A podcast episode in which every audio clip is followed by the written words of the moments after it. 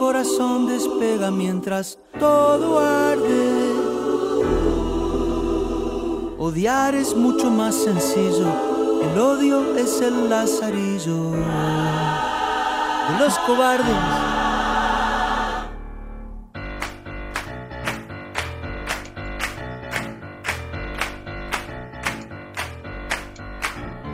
Armémonos, armémonos de valor, armémonos, armémonos de valor hasta los dientes.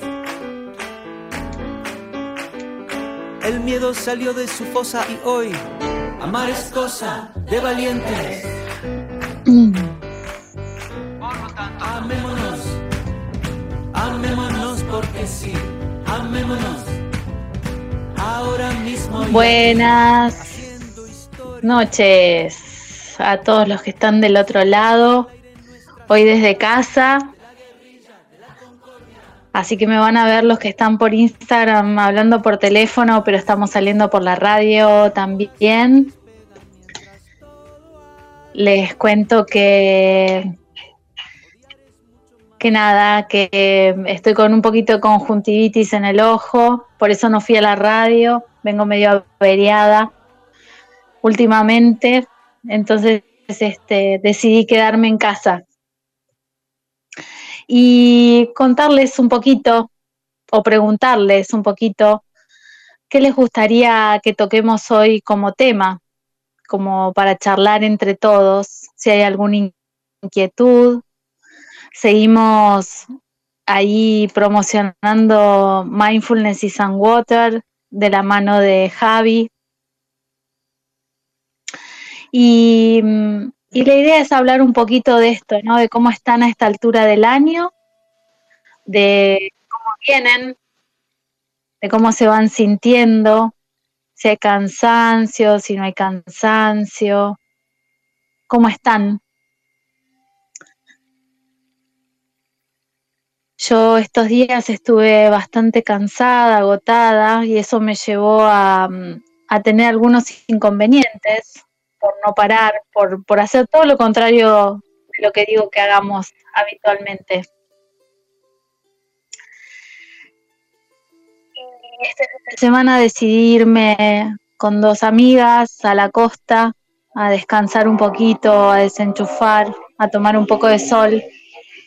Y estuvo muy bien porque eso permitió que, que uno volviera, volviera a reconectar a veces no tenemos la posibilidad de viajar, pero podemos hacer pequeños viajes conectando con el pasto de tu casa, con el patio, con mirar un árbol.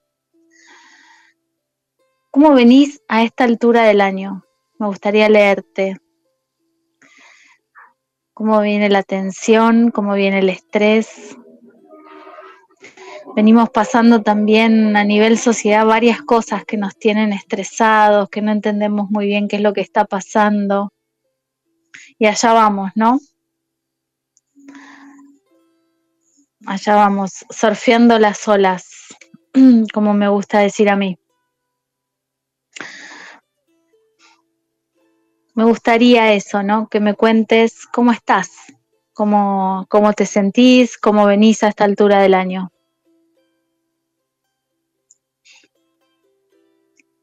A veces no nos damos cuenta, parar se nos hace difícil, no, no tenemos como, como, las herramientas, siempre sentimos que estamos corriendo atrás de alguna zanahoria que no entendemos muy bien cuál es la zanahoria, o nos olvidamos por lo menos de la intención. Y la intención es lo que va a dirigir nuestra acción, ¿no? Es lo que le da sentido a lo que hacemos me gustaría compartirte algo que está bueno. A ver, dame un segundo que te lo voy a compartir, que tiene que ver básicamente con esto de la intención. Nuestro cerebro se prepara de determinada manera cuando intencionamos. Lo estaba leyendo el otro día Entrenar la intención, dice, reorganiza el cerebro, nos reorganiza, ¿no? entender que es una capacidad que nos permite dirigir conscientemente nuestros actos y pensamientos hacia un objetivo, por eso es como que le da dirección. Para ello el cerebro prepara los mecanismos necesarios que permitan ejecutar la intención. Sin embargo, cuando estamos realizando la intención se activan mecanismos involuntarios que impiden la ejecución de aquello que pretendíamos. Qué loco, ¿no? Nos preparamos para intencionar, intencionamos nuestro día con algo pequeñito, como por ejemplo comer sano, tomar más agua, estar tranquilos, y sin embargo, en el medio del camino parecería ser que las neuronas y el cerebro se desorganizan. Un ejemplo de esto es cuando nos sentamos a meditar, ¿no? La respiración se da involuntariamente, pero yo llevo la intención de mi atención a, ese, a esa sensación que provoca la respiración y sin embargo van apareciendo recuerdos, imágenes, sonidos que nos distraen, sensaciones físicas. Entonces impiden que conectemos o nos acordemos de la intención o la tengamos en primer plano y nos vamos apartando del objetivo, ¿no? Entonces terminamos ahí sentados meditando sin saber muy bien para qué lo estamos haciendo. Es uno de los grandes obstáculos que tiene la práctica y me gustaría compartirte un estudio que fue publicado en la Universidad de Harvard que mostró que cuando estamos realizando una tarea que consideramos difícil y que por tanto requiere más atención, se activan con más intensidad los mecanismos involuntarios. Perdemos el control de la intención. Sin embargo, cuando hacemos algo que consideramos fácil, tenemos más capacidad de controlar la atención. O sea que la atención requiere un esfuerzo, la intención, traerla, permanecer ahí. Cuando al cerebro dice esto, che, es difícil, salimos corriendo de ahí, nos alejamos, nos resulta más complicado. En cambio, si es fácil, es más fácil también mantener y sostener esa intención. Anda pensando si te pasa esto, ¿no? De que cuando algo es difícil tenemos como la tendencia a irnos, a ver, acá nos está compartiendo Juana de Santelmo, dice, a mí me pasa cada año que de octubre en adelante, en plena primavera, empiezo a darme cuenta que estoy cansada y saturada. Somos dos, Juana, ¿eh? Como que el año de laburo se me cae encima. Trabajo en relación de dependencia y este enero tengo que seguir adelante. Busco mentalmente alguna motivación para llegar hasta ahí, que te mejores. Sí, es molesta, estoy molesta con el ojo. Pero bueno, ya va a pasar por suerte las cosas nos vienen para quedarse, pero comparto totalmente lo que estás diciendo, Juana, y es un poco lo que estaba compartiéndoles de, la intención, ¿no? Parece, parece ser que el cerebro cuando reconoce que algo es difícil o que falta mucho llegar a la meta, se desconecta, se desorganiza y perdemos la intención. Cuesta mantenernos atentos, ¿no? Entonces, la invitación es ver qué podemos hacer para reforzar esa intención. A veces la intención la ponemos afuera. Yo tengo un amigo que, que ustedes lo conocen, se llama Luis. Él habla mucho de logrando éxitos, que para lograr éxitos necesitamos tener clara la intención, ¿no? y hacia dónde vamos, el objetivo. En el medio nos vamos a perder, en el medio nos vamos a cansar, en el medio nos van a pasar un montón de cosas, un montón. Pero, pero, a pesar de que nos perdemos, es como volvernos, como si tuviéramos a Pepe Grillo adentro de la cabeza que nos dice, che, volvé.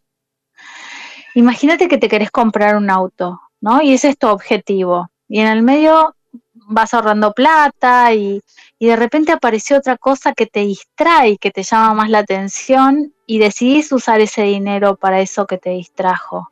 Cuando volvés a tu intención de hacia dónde ibas, se hace más cuesta arriba, ¿no? Llegar a ese objetivo. Y así nos pasa con todo en la vida, ¿no? No solamente con, con eso. Nos vamos perdiendo en el camino, y la invitación es esa, atraernos una y otra vez. Cada vez que nos perdemos, la intención nos recuerda. Muchas veces nos perdemos en la procrastinación, estamos todo el tiempo rumiando en la cabeza y entramos a estar sin rumbo, ¿no? Somos como, como un laberinto, ¿no? Que vamos vagabundeando tratando de encontrar la salida. ¿Te pasa esto de que de repente te perdés en el camino? A mí me pasa bastante frecuente que me voy perdiendo, ¿no? En ese camino. A veces me ayuda durante el día tener algunos mojones, ¿no? En ese camino. Eh, recordarme que puedo tomar un descanso, puedo dormir una siesta. En algunos casos me puedo ir, como hice yo el fin de semana. En otros, otras veces no me puedo ir, me tengo que quedar y seguir. Pero bueno, la idea es tener algún recordatorio, alguna alarma que nos recuerde qué intencionamos durante el día. Puede ser tener pequeños logros, no grandes cosas, algo chiquitito, comer sano, tomar agua, descansar, tomar descansos durante el día, hacer un poco de ejercicio físico, ¿no? Y poner, poner esa alarmita que nos vuelva acá, que nos vuelva a traer de alguna manera. ¿Te pasa que te olvidas y te perdés en el camino? Me gustaría leerte si eso te pasa, porque es muy frecuente, es prácticamente común que eso nos pase. Nosotros cuando hablamos de mindfulness hablamos exactamente de eso, ¿no? De que la mente vaga, divaga, se pierde, porque esa es su función, pensar, ¿no? Y nos vamos perdiendo en el camino. Si la dejamos, llegamos a pensar, ¿cómo llegué acá? Si yo estaba en otra cosa, ¿cómo llegué a pensar esto? ¿En qué estaba? Y así nos movemos y nos vamos perdiendo, ¿no? Acá Emiliano de Urquiza nos dice, a partir de esto que decís de lo fundamental de la parte mental que es nuestra computadora y rige nuestros movimientos. Algunos deportistas famosos buscan nuevos objetivos a cumplir para que la cabeza le dé el combustible para seguir adelante. Totalmente, totalmente. Y también eso nos juega en contra, Emiliano, porque algunos se ponen varas tan altas o tienen exigencias tan altas. No sé si se acuerdan, no me acuerdo en qué mundial fue, yo, soy malísima para las fechas y todo eso, pero por ahí vos, Emiliano, me puedes ayudar. Cuando Messi se ponía la camiseta de Argentina y vomitaba al costado de la cancha. No lo hacía a propósito, pobre tipo. Le pasaba que se moría de ansiedad y se moría con su vara de exigencia alta, ¿no? Que tenía que cumplir, ¿no? Como y nos vamos perdiendo en el disfrute de lo que estamos haciendo, ¿no? Por eso cuando él va a otro, a otro equipo y juega y gana y mete goles y todo eso, es porque verdaderamente está disfrutando y está conectado con lo que está haciendo. En, en el campo de, la selección le costaba un montón, porque, porque era mirado, porque era juzgado, y estamos hablando del número uno, digamos, ¿no? Que uno diría, bueno, entra a la cancha y la hace taquito. No, es un ser humano, ¿no? Que también se pierde en, en, este camino. Pero también es cierto que ponerse objetivos nos ayuda a eso, ¿no? A, a, cargar el combustible, ¿no? A intentar seguir adelante. Me gustó eso de cargar el combustible, está bueno. Y cargar el combustible también puede ser parar, ¿no? Parar un poquito, observar qué necesito, cómo me lo puedo ofrecer. Tal vez no me lo puedo ofrecer ya, pero por ahí me lo puedo ofrecer en un par de horas. O por ahí puedo tomar la decisión consciente de detener el movimiento que sea que esté haciendo, ¿no? Está bueno, está bueno esto de, de poder parar un poquito cada tanto y no perder el control de la intención. Muchas veces nos perdemos en el para qué hacemos lo que hacemos, ¿no? Estamos tan en piloto automático que perdemos el sentido de lo que estamos haciendo. ¿Les pasa? A veces eh, a mí me pasa, digamos, cuando como soy psicóloga y a veces estoy tan cansada y, y sobre todo a esta altura del año, donde escuchar y escuchar problemas y esto y lo otro, ¿no? A veces hace que uno diga, no quiero escuchar más, ¿para qué elegí esta profesión? ¿Por qué? Porque me alejo de la intención, me alejo del corazón, de por qué elegí lo que elegí para desarrollarme. Y es como volver a renovar esa intención, ¿no? Es volver a renovar eh, aquello que nos causa placer, otra de las cosas que aparecen, que nos pueden ayudar a reconectar con, esta, mm, digamos, con, esta intención y con nuestro cerebro, tiene que ver con justamente con poder apreciar, apreciar lo que sí va bien en tu vida, apreciar la belleza que tenés a tu alrededor, tus plantas, un árbol, un día lindo, un día de lluvia, digamos, apreciar la belleza. Por supuesto que lo que es bello para mí seguramente no debe ser bello para vos, ¿no? Pero eso nos ayuda a que ese cerebro vaya procesando en las estructuras más profundas la conciencia, el estar conectado con ese momento, ¿no? es muy distinto eh, cuando el cerebro ve belleza a cuando no la ve. Cuando la ve, la produce y se produce una sincronización neuronal maravillosa. Y hay una gran electricidad en nuestro cerebro que además lo que hace es que responda con mayor intensidad ver belleza hace que nuestro cerebro se active de alguna manera. Podemos ver belleza o recrearnos en el miedo. Y eso es una, una decisión personal, ¿no?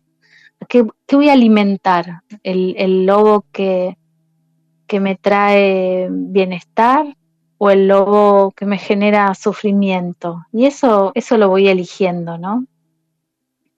Al cada paso que voy haciendo. Otra, otra de las cosas que nos ayuda un montón a bajar la ansiedad, la depresión y de vuelta a conectar con nuestra intención, con el sentido, con el para qué, tiene que ver con conectar con la naturaleza. Acá Emiliano me, trae, dice, creo que eso fue en el Mundial de Rusia y te traigo otra declaración de Ginobili. Cuando estaba por anunciar su retiro, los periodistas y la gente le decía que estaba bárbaro y por qué no seguía. Él dijo, yo ya gané todo, ya cumplí con, con creces lo que me había propuesto, que me sumaría un título en la NBA, más una medalla de oro nueva. Ya está, ya cumplí conmigo mismo. Muy buen programa, gracias Emiliano. Totalmente, Ginobili tiene como esas máximas que, que es absolutamente cierto, ¿no? Y el ser agradecido también es otra de las cosas que también nos ayuda a nutrirnos.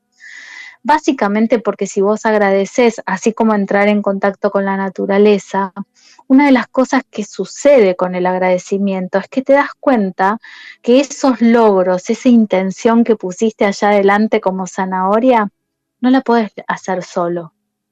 Hay tanta gente que conspira para que vos logres eso que querés. Y pensalo en Ginobili, pensalo en, Messi, pero en Ginobili es como muy, muy claro, ¿no?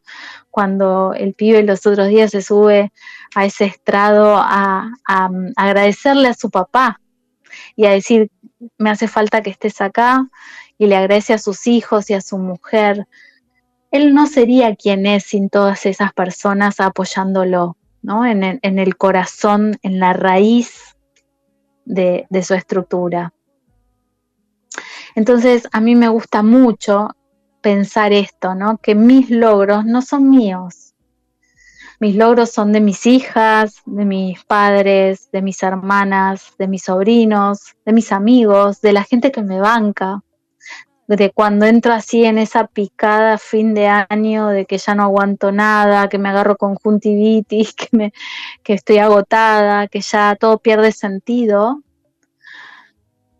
vuelvo a eso, ¿no? a cuánta gente hay ahí del otro lado que está apoyando esto, que está sosteniendo la vida de uno. Y uno nombra a aquellas personas que son como muy cercanitas, ¿no? Los amigos, la familia, pero hay tanta gente. Pensaba en mis compañeros de trabajo que veo todos los días, o por lo menos de lunes a jueves los veo seguro en la salita donde trabajo. Y, mm, y que también sostienen, pasamos muchas horas juntos, ellos más que yo, porque yo tengo poca carga horaria comparada con ellos y algunos días voy menos horas, pero ellos pasan mucho tiempo. Y la verdad que nos sostenemos desde el humor, desde el compartir, nos reímos, nos hacemos chistes y estamos ahí, apoyando. Todo eso hace que nuestro cerebro se active de alguna manera, ¿no? Y se active como de la misma manera que cuando conectamos con los árboles, con los bosques, con la naturaleza. Nuestro cerebro cambia con eso. Hay algunos estudios que dicen que pasear por la naturaleza tiene la capacidad de producir salud, impactando directamente en la salud mental. Además, ese estudio invita a que se desarrollen ciudades con más verde. Habría que destacar la importancia de los árboles, ¿no? En centros de recuperación como los hospitales. Pensemos en los hospitales que son bastante fríos. No te invitan mucho a recuperarte, ¿no? Entonces este estudio te invita a eso, ¿no? A, que el entorno también colabora con, la recuperación. No solamente la farmacología, las terapias, el médico, sino que también el entorno, un entorno agradable, te invita a relajarte y a estar mejor.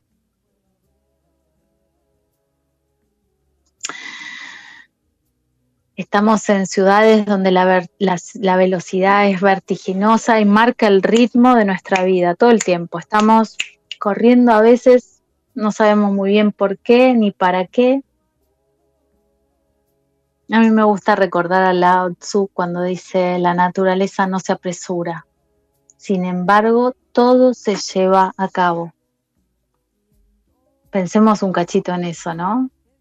Es verdad, la naturaleza no se apresura y sin embargo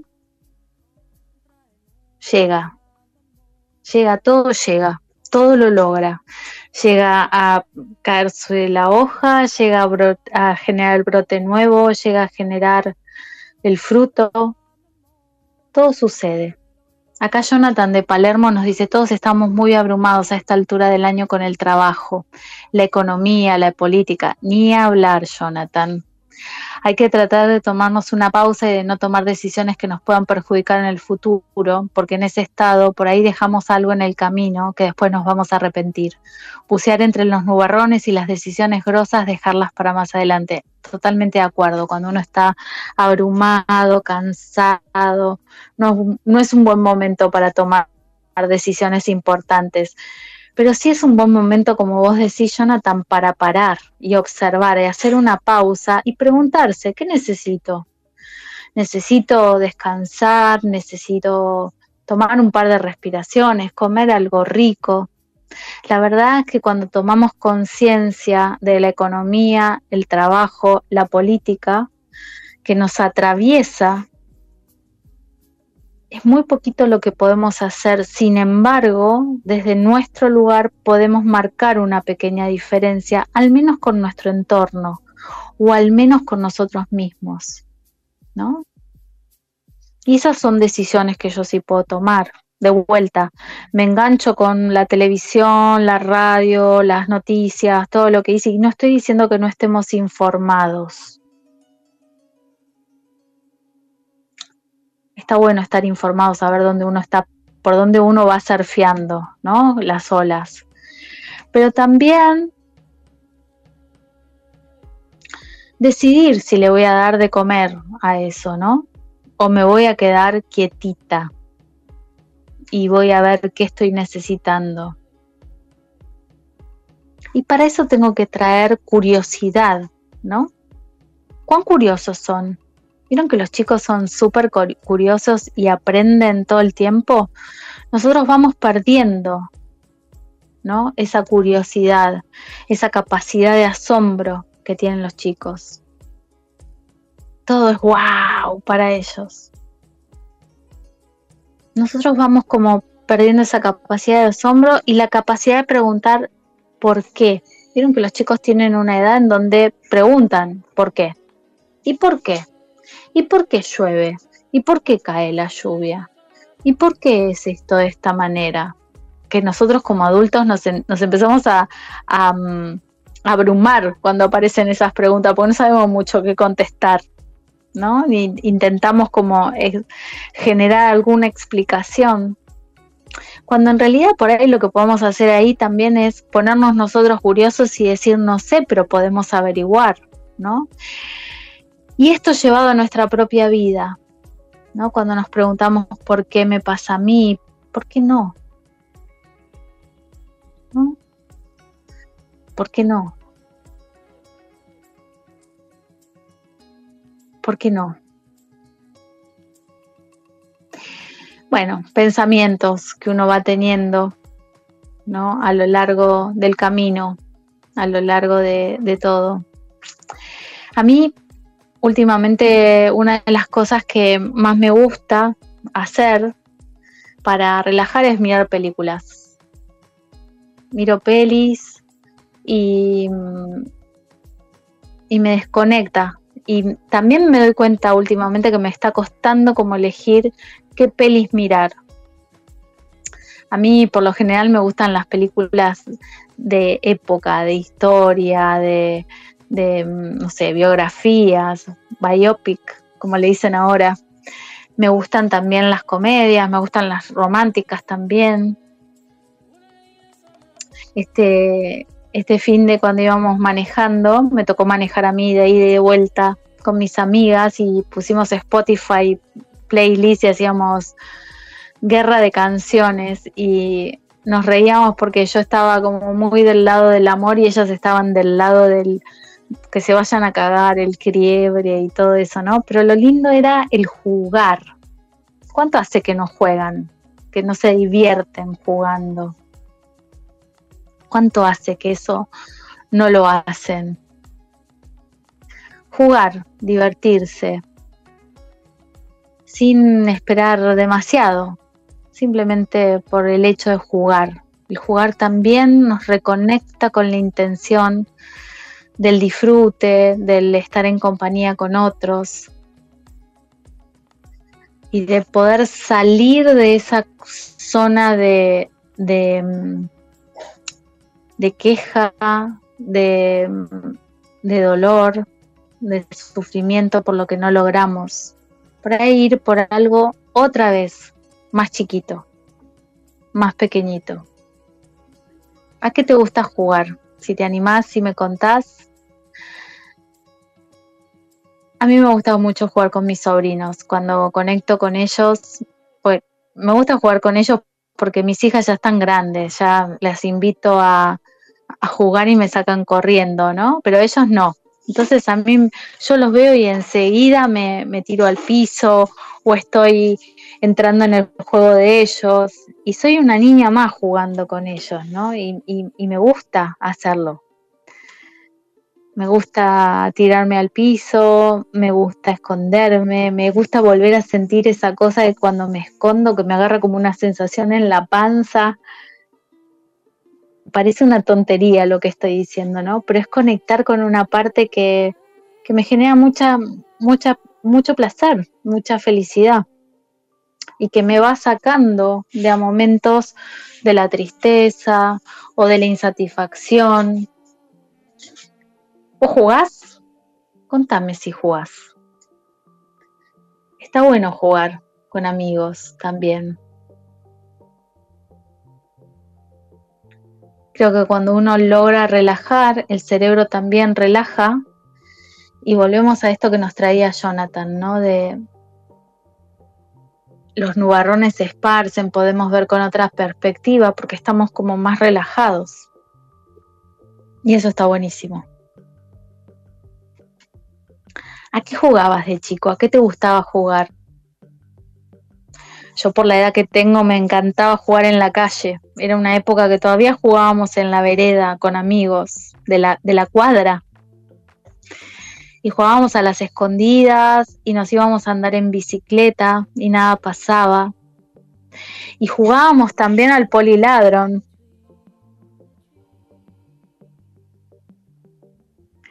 Acá sí me dice, y estás dejando recuerdos hermosos e imborrables a tus sobrinos. Yo recuerdo con mucho amor a mis tías que jugaban conmigo. Sí. Yo tuve un tío también, Sil, que jugaba de manera particular con nosotros, pero era el tío preferido. Y para mí siempre fue como una guía, ¿no? De vuelta, la intención. No juego igual que él, pero, pero más o menos voy por ahí, ¿no? Como me acuerdo que una vez le dije a mi hermana Julieta, yo no les voy a dejar a tus hijos ni, ropa, ni... No porque no, les compre cosas, ¿eh? pero digo, no, para mí no es lo más importante eso, sino para mí lo más importante es estar. Y estar en cada momento que para ellos es importante.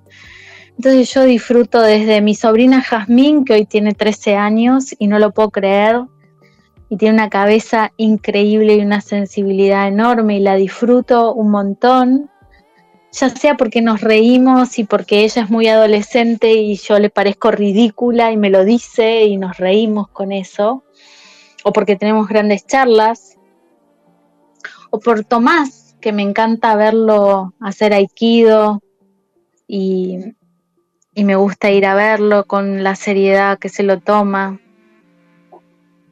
y que por ahí me dice, ay tía, estás re loca. Y yo me divierto cuando me dice eso, ¿no? O Candela, que me habla hasta por los codos y, no para de hablar, igual que Benjamín, que son los más chiquititos de la casa. Y, Candela me juega y me habla y esto y lo otro, y, y está re chapa. Y Benja también pero los disfruto, me gusta, me gusta que se queden a dormir, me gusta cuando viene Candela y me dice, tía, hoy te tengo toda para mí, y me agarra los cachetes y me dice, tiguita, y me muevo loca con eso.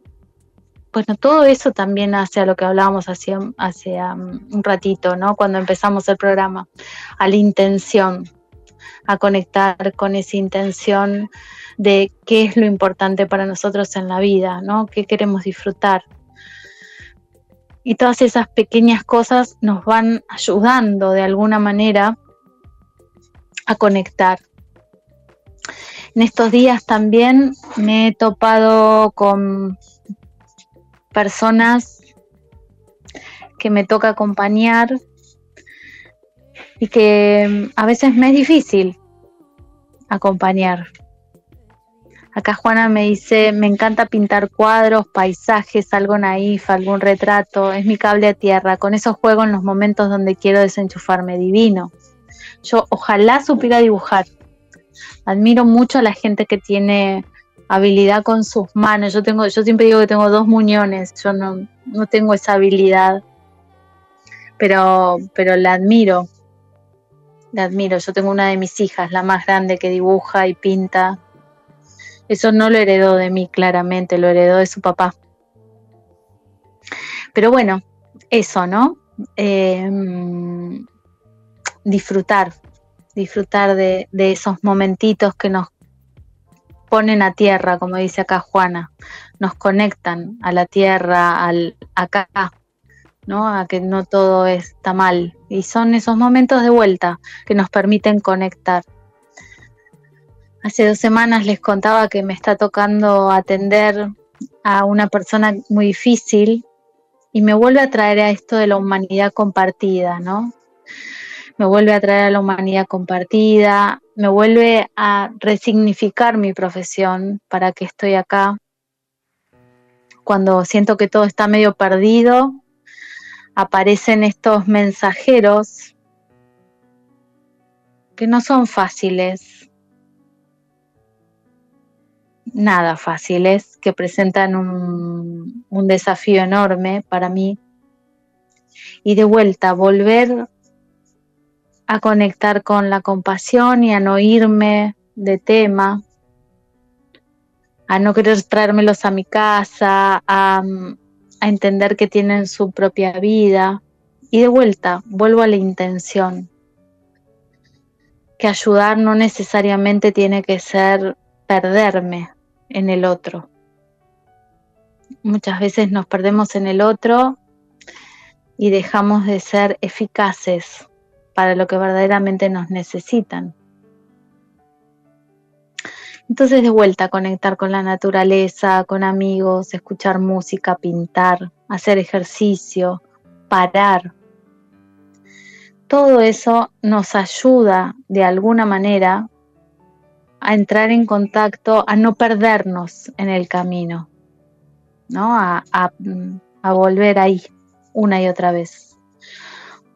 Volver a lo importante, a la raíz y a lo que cada uno de nosotros necesitamos. Y esta altura del año es difícil. Esta altura del año nos, nos trae cansancio, nos abrumamos, empezamos a sentir que no hay salida. Acá Ricardo de Liniers nos dice, hace rato que no miro televisión para no intoxicarme con las noticias. Muy bien, Ricardo.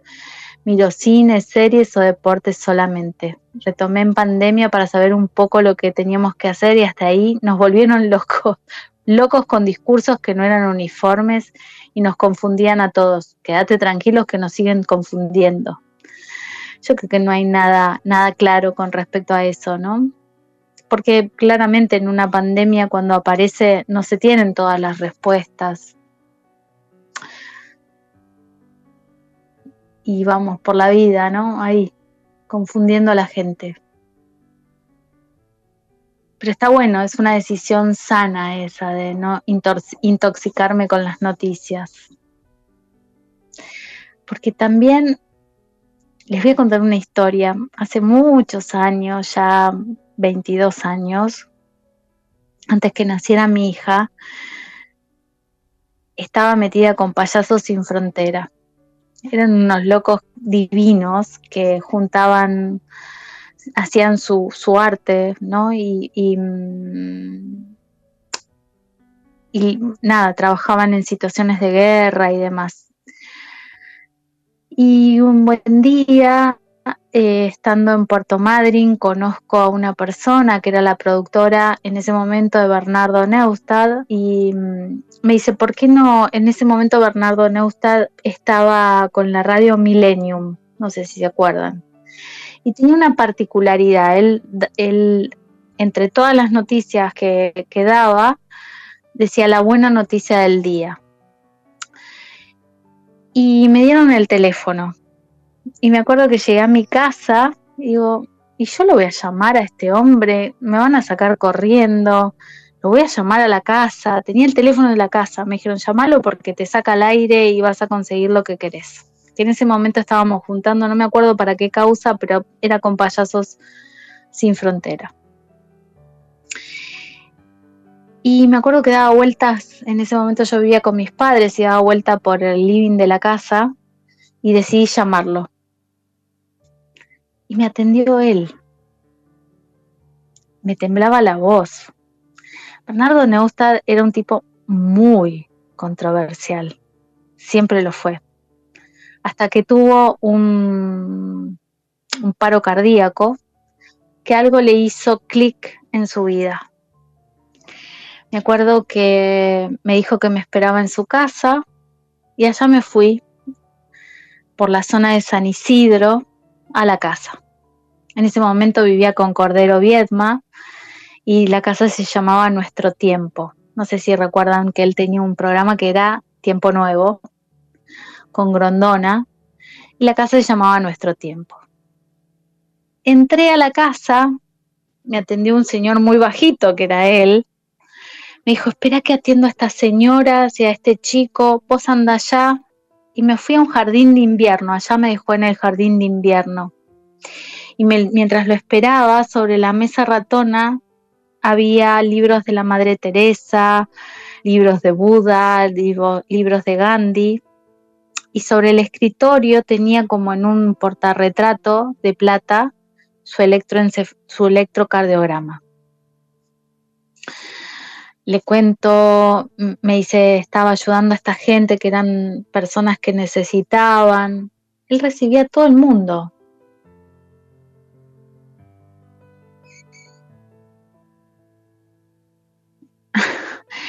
Me río, paré de contar porque Ricardo dice, eh, pero ya volví a lo anterior y soy muy feliz con eso. Todos me dicen que vivo en una nube de pedo, pero mi cabeza funciona bien y no tiene cortocircuito.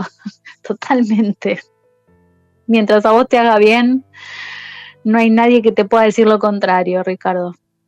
Bueno, y les cuento que mientras lo esperaba encontraba todo eso y, y desde ahí salía la radio Millennium. Y me acuerdo que mientras salía en la radio, mientras estaba ahí, em, viene y me dice, yo estoy ayudando a esta gente, qué sé yo, y me escucha, me dice, bueno, mañana te saco a las 6 de la mañana por Millennium. Y me cuenta la historia de ese electrocardiograma que estaba ahí en ese portarretratos. Y me cuenta que él, cuando tuvo el paro, se murió y volvió. Y a partir de ahí algo cambió en su vida. Me dice, yo era muy malo, era malo, era, era un tipo muy desagradable, pero esto me cambió la vida y me llevó a ayudar a la gente. Y ayudaba a mucha gente de diferentes maneras, consiguiendo dinero para, para hacer operaciones. Yo no sé cuánta gente sabe esto, pero, pero yo lo viví en carne propia. Em, no me lo contó nadie. Le ofrecía dinero para operaciones de corazón o si tenía un pibe que correr una regata y necesitaba publicidad, él ayudaba con eso también. O sea, no era solamente aquellas personas que necesitaban algo puntual de salud, sino que a todos aquellos. A mí me ayudó en ese momento. Yo en ese momento fui a hacerle un pedido concreto para ver si podíamos desde Payasos sin Fronteras. Y me acuerdo que cuando salía al aire en la radio, llovían las donaciones Eso también lo quiero agradecer. ¿no? Y, de vuelta, juzgamos a las personas desde lo que nos venden, de, ¿no? Y nos, y nos olvidamos que son seres humanos con una historia y que todos tenemos derecho o la posibilidad de cambiar en la medida en que querramos. algunos nos cambian las enfermedades y otros nos cambia, qué sé yo, la vida. Sí, es muy, fue muy lindo, porque encima cuando me fui me dice, te voy a dar dos besos. Y me dio dos besos en los ojos. Me dijo, tenés mirada de agua. Y a las pocas semanas me enteré que estaba embarazada, yo no sabía. O sea que ya lo fui a ver embarazada, yo no sabía, y ya, y él, él algo percibió. Era un tipo muy especial, nunca más lo vi. Pero fue muy lindo ese encuentro y lo guardo con mucho cariño. Y creo que fue la primera vez que contacté con la persona, a pesar de los prejuicios, de las cosas que uno podía tener por escuchar, ¿no? Un poco lo que pasa hoy, nos olvidamos de quién tenemos adelante,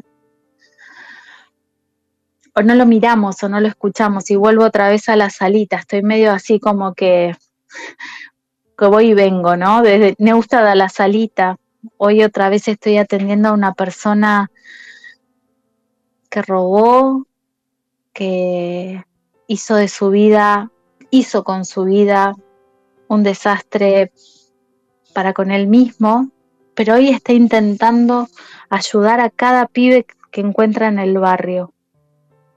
Y les dice, vos podés hacer con tu vida lo que quieras, fíjate cuál es tu intención y de vuelta aparecen esos maestros maravillosos que no leyeron ni a Buda ni a nada, digamos, tienen la sabiduría de la vida, la tienen ahí, al alcance de la mano, ¿no? Y, y, se para frente a los pibes y les dice, no caigas ahí, y los va corriendo, les va corriendo como las malas juntas, ¿no? Y siembra su granito de arena, hace lo que puede.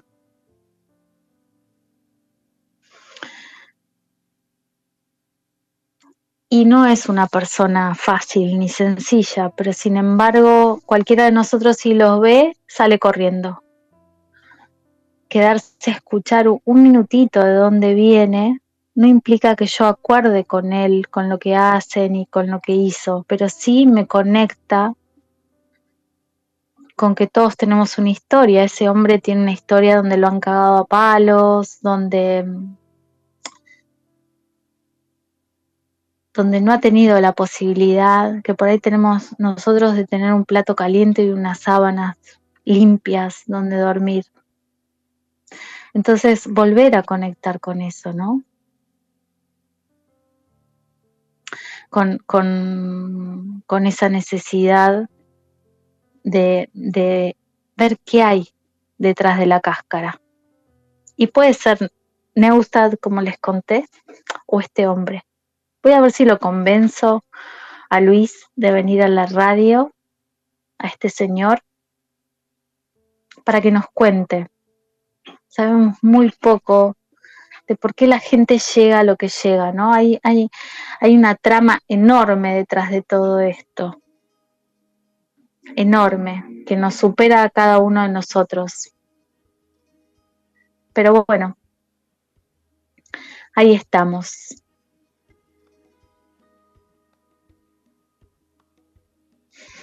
Estamos llegando al final del programa. Y para los que nos ven por Instagram, les voy a dejar una recomendación para que escuchen. Es un tema de Diego Torres que a mí me gusta mucho y que le voy a pedir a, a Gaby que lo ponga, que se llama Amanece, para recordarnos esto de la intención y esto de, mm, de volver a ese camino, a recordarnos que amanece para todos, para los ricos, para los pobres, para los corazones rotos. Amanece todo el tiempo y está en nosotros decidir parar, nutrirnos y volver a la intención. En el fondo de pantalla de mi computadora tengo un texto que dice justamente eso.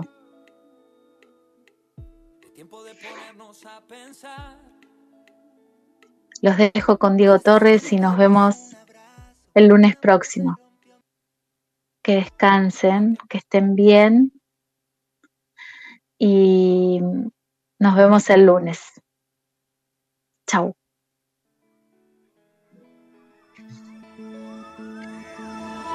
Ahora que este mundo se detiene, es tiempo de ponernos a pensar.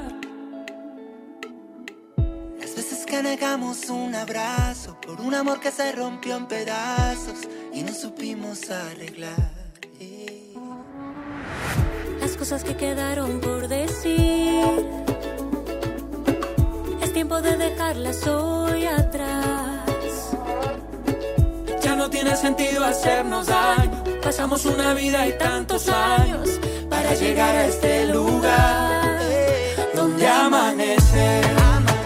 A los ricos y a los pobres le amanece. Amanece.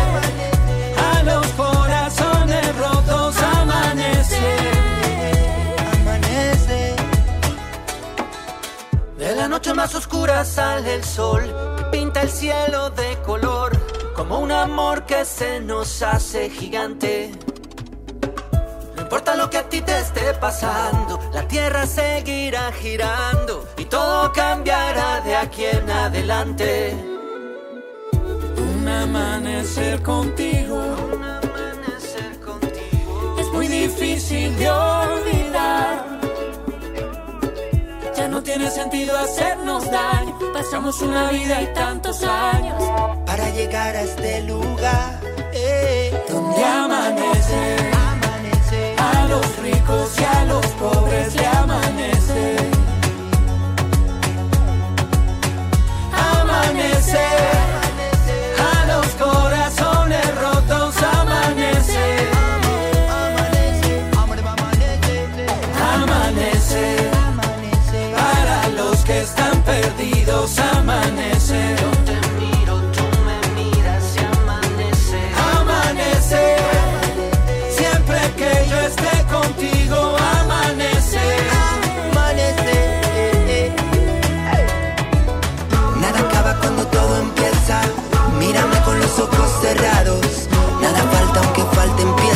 Nos vamos sobrados.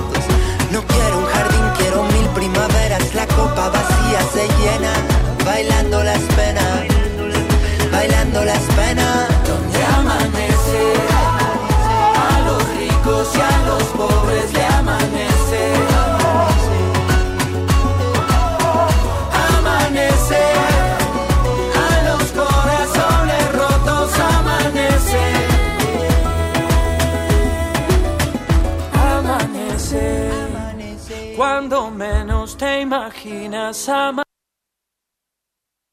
Amanece. Amanece, aunque te sientas perdido, amanece. Amanece.